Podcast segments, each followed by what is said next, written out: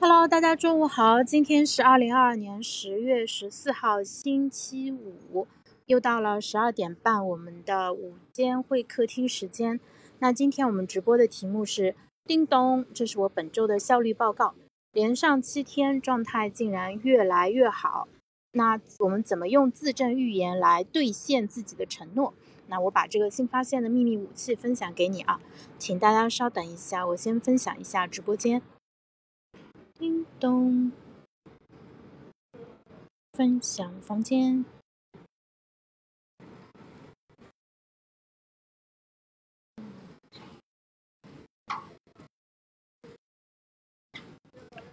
好的，那因为今天我又忘记戴耳机了，所以现在是坐在户外，呃，在一片没有人的荒废的 屋顶上在直播啊。啊，所以大家可能会听到一些杂音，但是我希望你我我的声音你们听到是相对清楚的。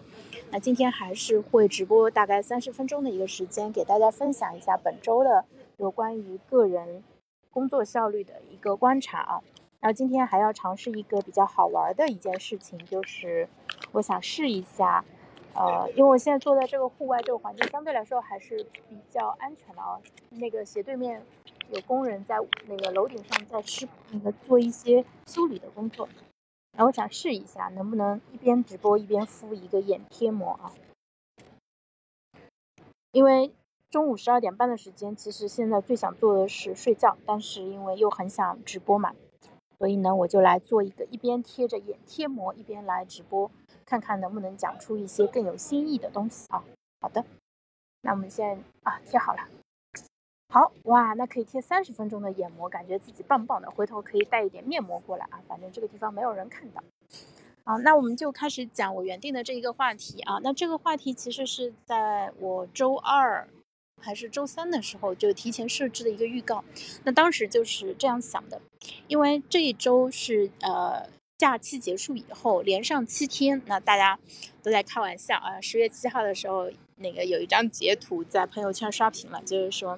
今天你觉得七天很短，明天你就会知道什么叫做七天很长啊。那同样是七天的时间，放假跟上班当然是完全不一样的感觉，对不对？所以呢，很多人都在哀叹说：“哎，这个太漫长了。”到周三的时候，真的就很多人就觉得说，感觉撑不住了。这个连上七天，不知道后面两天怎么办啊？然后我当时就在想，因为我周一周，因为我呃就是节后的第一天、第二天状态不是很好，但后面几天就。状态还挺不错的，就工作效率也比较高。我觉得好像说，感觉自己的整个状态是在缓慢的一个提升的状态，而且我有信心说，嗯，在最后剩下的两天把它那个拔得更高一点。所以我当时就夸下了海口，设定了这样一个题目啊，连上七天状态越来越好。那事实是怎么样呢？事实证明有一点点打脸啊。我们来客观的分析一下。那这两天就是可能。呃，其实不是因为上班太累，不是因为没有休息，还是因为晚上睡得有点晚啊。有一个关键变量我没有控制好，我现在心里非常希望能够穿越回到几天前，对吧？然后好好的调整我的作息，每天晚上啊，如果能够做到十一点之前睡觉，每天结结实实的这个睡够八个小时，我觉得这两天我的工作效率啊还能再翻个几倍，对，翻个一两倍是没有问题的，呃，因为。我自己是比较容易受状态影响，就是我状态好的时候，我的效率会很高；那我状态不好的时候，那个效率就会比较低啊。那为什么效效率能做到很高？其实是因为我掌握了很多的黑科技。大家都知道有一句话叫“差生文具多”啊，像我这样热衷于自我管理、自我提升的人，其实我是有很多秘密武器的。那这些秘密武器呢，你把它掏出来，它真的它的战斗力是很强的。啊，就像我们之前可能，呃，像印刷术，对吧？最早开始是手抄，后面呢就开始做雕版印刷。那那个时候你是要一个字一个字的去刻的，然后要刻在一整块木板上，一个字刻废了，那这块板子就废掉，重新来过。后面呢发明了铅铅活字，就是一个字一个字的填上去，啊，这样子就不用花时间去刻了嘛，这个效率又提高了。那现在电脑，对吧？激光排版，这个电脑印刷。这个技术就是可以把这个效率，可能你像比之前古代的时候抄写，那个时候岂不是提升了那个都不说几百倍吧，几千倍、上万倍都有，对吧？所以呢，在我们个人工日常的工作当中，其实你掌握一些工具的话，也是对于效率是会有比较大的一个提升的。当然，这个不是今天的重点啊。所以，当我的武器能够派上用场，当我能够就是把它们给用起来的时候，那个是感觉是真的很好的，就是你干起活来跟砍瓜切菜一样，效率特别的高。但是也会有那种就是状态真的不好，然后就是没有办法沉静下来的一个。时候啊，所以这也是为什么，就是我和冲叔一起搞心流这个课程的时候，我自己是觉得心流真的是一个非常重要的一个技能。就是一个人啊，一天如果能够有几个小时的专注的时间去，他静下心来，认认真真的去做自己该做的事情，那他一定能够成为一个很能做成事情的人，他可以取得比较大的一个成果啊。好。对这个观点的话，最早其实也是受到杨老师的启发。杨老师就认为，他说，比起进行时间记录，其实更重要的是你要保证每天有差不多七个小时的一个番茄专注的一个时间。那呃，一个番茄钟差不多二十五分钟嘛，七个小时，呃，七个番茄钟其实差不多就三个半小时。你想想，把它分布到一天当中，其实这个时间不算很长的，但是。可怕的现实是我们很多时候就是一天到晚，对吧？有点浑浑噩噩，然后没有真正的静下心来，有些想做的事情就没有做掉。然后呢，等到你一天结束的时候，其实你是回想不起来，说这一天你到底做了什么有意义的事情。你这一天好像也没有闲着，但是有成果吗？没有成果，对吧？回想起来，这个在。你心里面就是没有什么成就感，也没有什么实实在在拿得出了手的一个结果，那这样的一天，我们其实对他的评价就不会特别的高啊。对，说完了就是心流专注这一块，那我们再来说说今天我想给大家讲的这个叫自证预言。自证预言它的意思是什么？我们从字面上来看啊，但它会。它是一个预言，就是哎，我预测明天会下雨，对吧？那这个不是自证预言，因为明天下不下雨不是由我来决定的，我没有办法通过自己的努力让它变成现实，对不对？我。预测我明天会七点半起床，那这个就很有可能成为一个自证预言，因为我可以通过自己的主观能动性来让这个结果达成或者不达成，对吧？我可以七点半设十个闹钟，把自己从床上闹起来，那我就实现了，对不对？所以自证预言是你可以通过自己的努力让这个结果。就是发生的一个预言，那这个在心理学上其实还有另外一个叫法，叫皮格马利翁效应。皮格马利翁效应，它讲的是有一个叫皮格马利翁的人，他有一座雕像，这个雕像是一个少女，然后这他非常喜欢这个雕像，然后呢，后面就是天长地久，这个雕像有一天就活过来了，变成了一个真正的一个少女。那这个故事很神奇啊，它。当然不是真的，但是它其实说明了一种现象，都是当你强烈的渴望一个东西，然后不断的去就渴望，然后当然你也做了很多的事情，然后这个。你想要的东西就会到来。那我们平时听到什么，呃，向宇宙许愿啊，或者什么，全世界都会帮你来实现你自己的你的愿望啊。如果你是真的想要的话，这个其实都是你可以把它放在同一个范畴里面，他们其实说的都是同一个意思。那我们把它说的小一点啊，就是你可以自己。就就通俗来说的话，我们平时有时候会说，我 flag 不能倒，对吧？我立下一个 flag，然后呢，我就要真的去兑现它。那这个其实也是自证预言的一种啊。那我今天讲的这种，其实就类似于一个 flag 不能倒的一个故事，啊，那我有一个同学，他非常非常的厉害，厉害。表现在方方面面，我就讲一个具体的例子。他前几年他要去考一个考试，然后呢，他给自己定了一个很高的目标，就是他要拿到一个很高的分数。这个分数在中国能考到的人大概不到百分之一啊。然后呢，他考了两次，第二次果然拿到了这个分数。然后我就我就特别佩服他，我说，呃，你现在心里什么感觉？他说，我果然是一个 flag，就立下了 flag 都能实现的一个人。我说哇，这个感觉真的太棒了，我真的好想成为这样一个人。嗯，那我我同学之前我们分析过，他是一个偶像包袱很重的人，对，所以就是他可能对于自己这个做出的承诺，不管是对自己的还是对公开的一个承诺，其实都是会非常的慎重。那 flag 绝对不能倒啊，因为爱面子嘛。那我跟他就是很不一样的一个人格特质啊，我自己对于什么我。我的 flag 我们张张嘴就来，对吧？就是就像什么，呃，戏台上的那个呃，就武将，对吧？背上插满了 flag。对我，我跟他是完全不一样的人，所以我很喜欢他说那种，我我立下的 flag 果然都能实现那种。这个世界在我手中，那个一切尽在把握的那种超自信的感觉。像自信从哪来？不是盲目自信啊，就是从你自己拿到的这些，就是常人难以企及的那些成绩，都要让你觉得你就真的超级棒。我也觉得他超级超级棒，但是我就做不到啊。我的自信就盲目自信嘛，就是觉得属于我能行，我可以，I can，I know，I know，I know。但实际上这个结果呢，跟我自己。的预想还是差了很大的一个差距啊，所以我也想成为一个 flag 立下的 flag 都能实现的一个人。所以其实我们可以把自证预言给用起来，嗯，他用另外一句通俗的话来说，就是不轻易许诺，但是你许下的诺言都要认真的兑现。这个其实跟嗯尽责性是有很大的一个关系的啊。那我们当我们主动的去使用这样一个方法的时候，其实有两。个要点需要掌握，首先就是你的预言是什么？你的预言是什么？你把它设置成一个什么样的一个水平？其实一方面说明了你重视什么，你想要的结果是什么。比如说，我可以把自己的预言设置成我要吃吃吃遍上海所有好吃的餐厅，对吧？那这个我说明我重视的是自己的一个就是美食上的一个享受，我是一个美食家，对吧？我。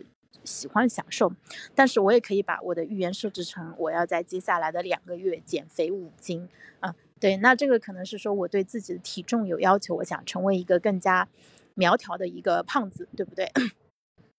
所以的话，首先你的你的预言很重要，就是它决定了你把注意力放在哪里，你的目标定成什么。那我们都知道啊，有目标是非常非常重要的一个事情。这个世界上有什么不能有病？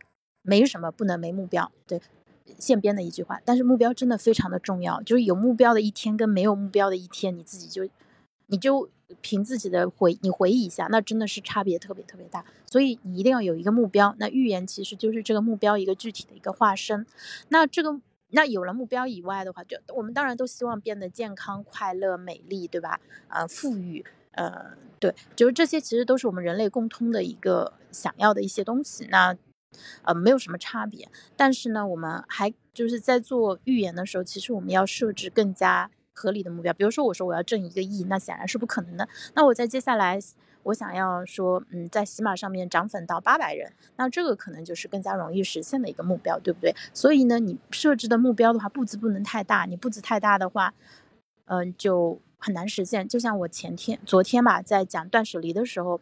当时讲到的说，如果告诉你说这个事情一分钟就能做，那大家可能就会被激起挑那种那个想要去做的欲望，因为它真的很容易嘛，人很难拒绝容易的事情，就像人很难拒绝一个特别便宜的便宜货啊，对吧？一个衣服，对吧？它原价那个成本价一百块钱，现在只卖你五块钱，我问你要不要，对吧？哪怕你没有需要，你都会想要。对，那一个事情。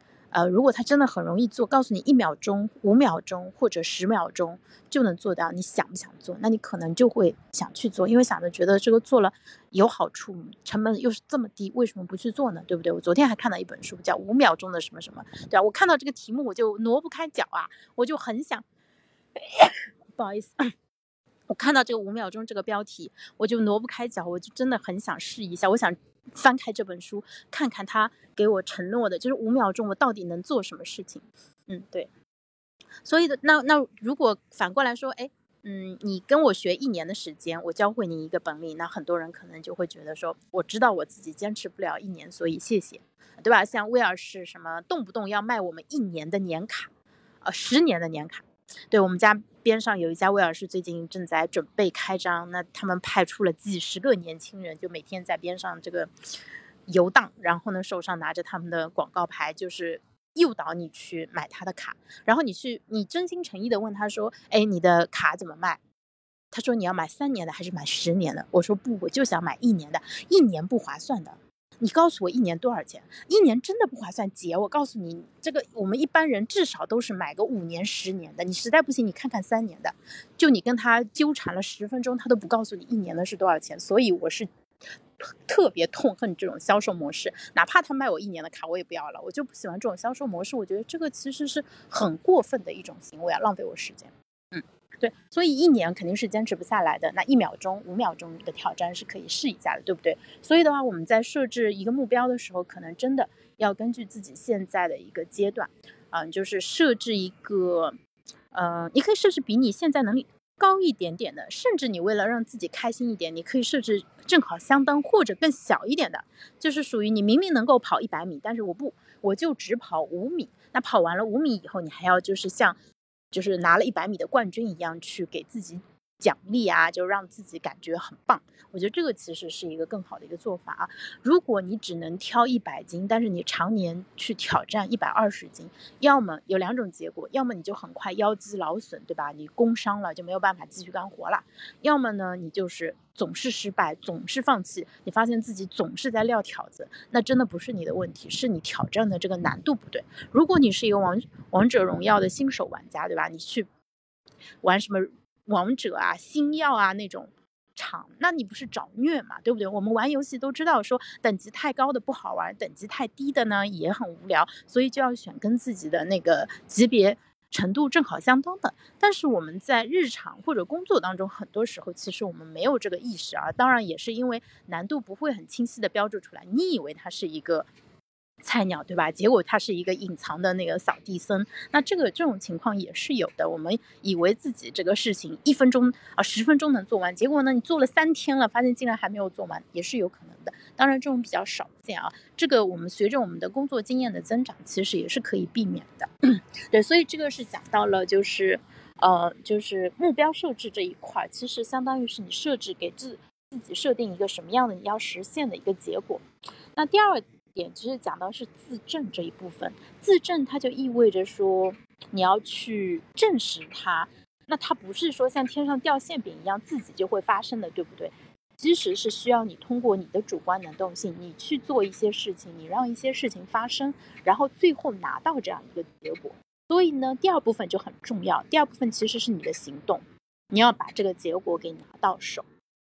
那这个时候，前面设置一个合理的目标就变得尤为重要了，对不对？你设置的目标越低，你就就越有可能拿到你想要的结果。你说我要赚一个亿，好了，你今年哪怕你再努力，你也赚不到，那这个结果就拿不到，对吧？你这个时候你去批评自己，觉得自己不努力，觉得自己不勤奋，那我觉得你对自己就太过分了。但是你给自己设置一个小的目标，然后能够达成的，你就会很开心。嗯，所以这个我觉得自身预言的话，其实可以把它放进我们的。工具箱里面放放到我们的武库里面，变成一个有效的一个方法。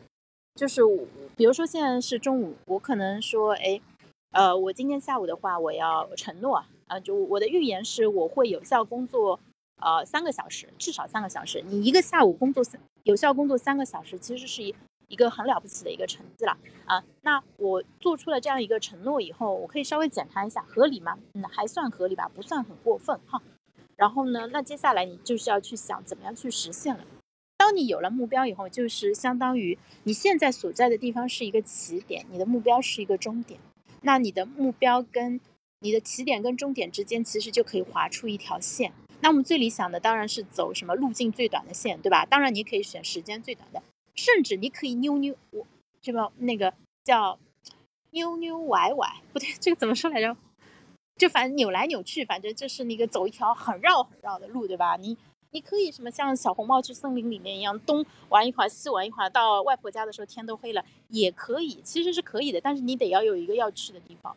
如果你没有要去的地方，那你真的可能就跑出去玩了，然后就只能回到起点了，因为你不知道你的终点在哪里呀，你就只能回到起点。那人如果长时间被困在起点，其实是一件很可怕的一个事情。困在起点是很可怕的一个事情，我们一定要有要一个要去的一个地方，因为你长时间在起点的话，会感觉到说，哎，好像自己一直没有进步，那种感觉其实不是很好啊。那如果你有一个终点的话，哪怕这个终点它只是一个暂时歇脚的一地方，并不是一个完美的一个终点，呃，但是它也是有很大的一个价值的。所以我是我之前没有把这个问题想的这么清楚，我觉得我自己刚才讲到了。这一点的话，就是当你用一个你在脑海当中跟我一起想象一下这个画面，我现在在的这个地方，真的就是一个点，我站在这个点上，这是我的起点，对我坐在这里啊。然后呢，我要去的地方是一个终点。你想象一下，就是你通往那个终点，其实是有限的，其实是有路径可循的。可能有别人已经走好的路，也有可能这是一条很新的，没有你你自己需要去探的一条路。但是你真的要有一个终点。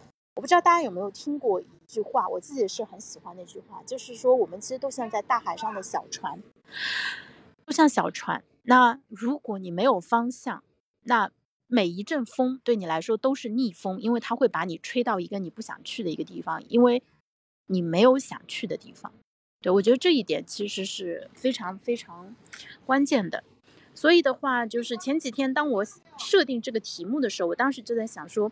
我们如果能够用好 flag，用好目标，用好自证预言这个方法的话，其实我们是可以给自己的生活也好，工作也好，去增加一些魔法的，就是相当于你念了一句咒语，噼里啪啦，然后呢，就是有一些奇妙的事情它就发生了，然后你就发现自己更能够集中注意力了，目标更加明确了，行动起来效率更高了，然后做起事情。也更加得心应手了，遇到困难也不那么容易崩溃了，对吧？累了以后你稍微休息一下，也能够更长时间的一个工作了。那这一点其实是，这一点其实我觉得对每个人来说都是非常有价值的。我们去想啊，这个全世界最疯狂的工作狂是谁？他肯定不是说拿着很低的工资被黑心老板剥削的那些人，对不对？他们工作也很辛苦，可能因为呃没有很好的一个保障，对吧？一周一天工作十二个小时要翻班，然后一周可能只能休息一到两天，对吧？这个世界上其实有很多人过着这样的生活，但是他们是天，他们是那种非常。就是，但他们只要有机会，他们都会停下来，都会想要偷懒。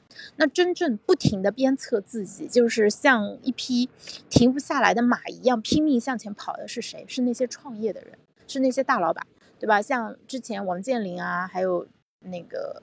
我之前还有像嗯刘润在他书里面讲到比尔盖茨啊之类的，就是那他们那些真的是一个高效运转的机器。因为王健林有一段时间就分享说他每天的日程，对吧？嗯，一大早飞到海南去，然后几点钟起床做什么事情，开几个会，然后晚上又要到哪里去，反正你就看到他是日程安排的是特别特别满的。那他在他的商业帝国里面，就是是谁能够把这样一个节奏强行加给他呢？是他的助理吗？或者是他的那个什么，那个就是汇报给他的高管们吗？不是的，其实是他自己，就他自己愿意过这种高强度的一个生活，他也能够过，所以他的自驱力是最强的。那之前像盖茨也是，刘润说盖茨有一次到中国来，那他在中国的行程很紧凑，排到什么程度呢？五分钟以五分钟为单位安排，误差不能超过五分钟。如果这边这个。东西晚了超过五分钟的话，那他可能就没有办法进行了，因为跟后面的安排就会撞车了。那我们普通人呢？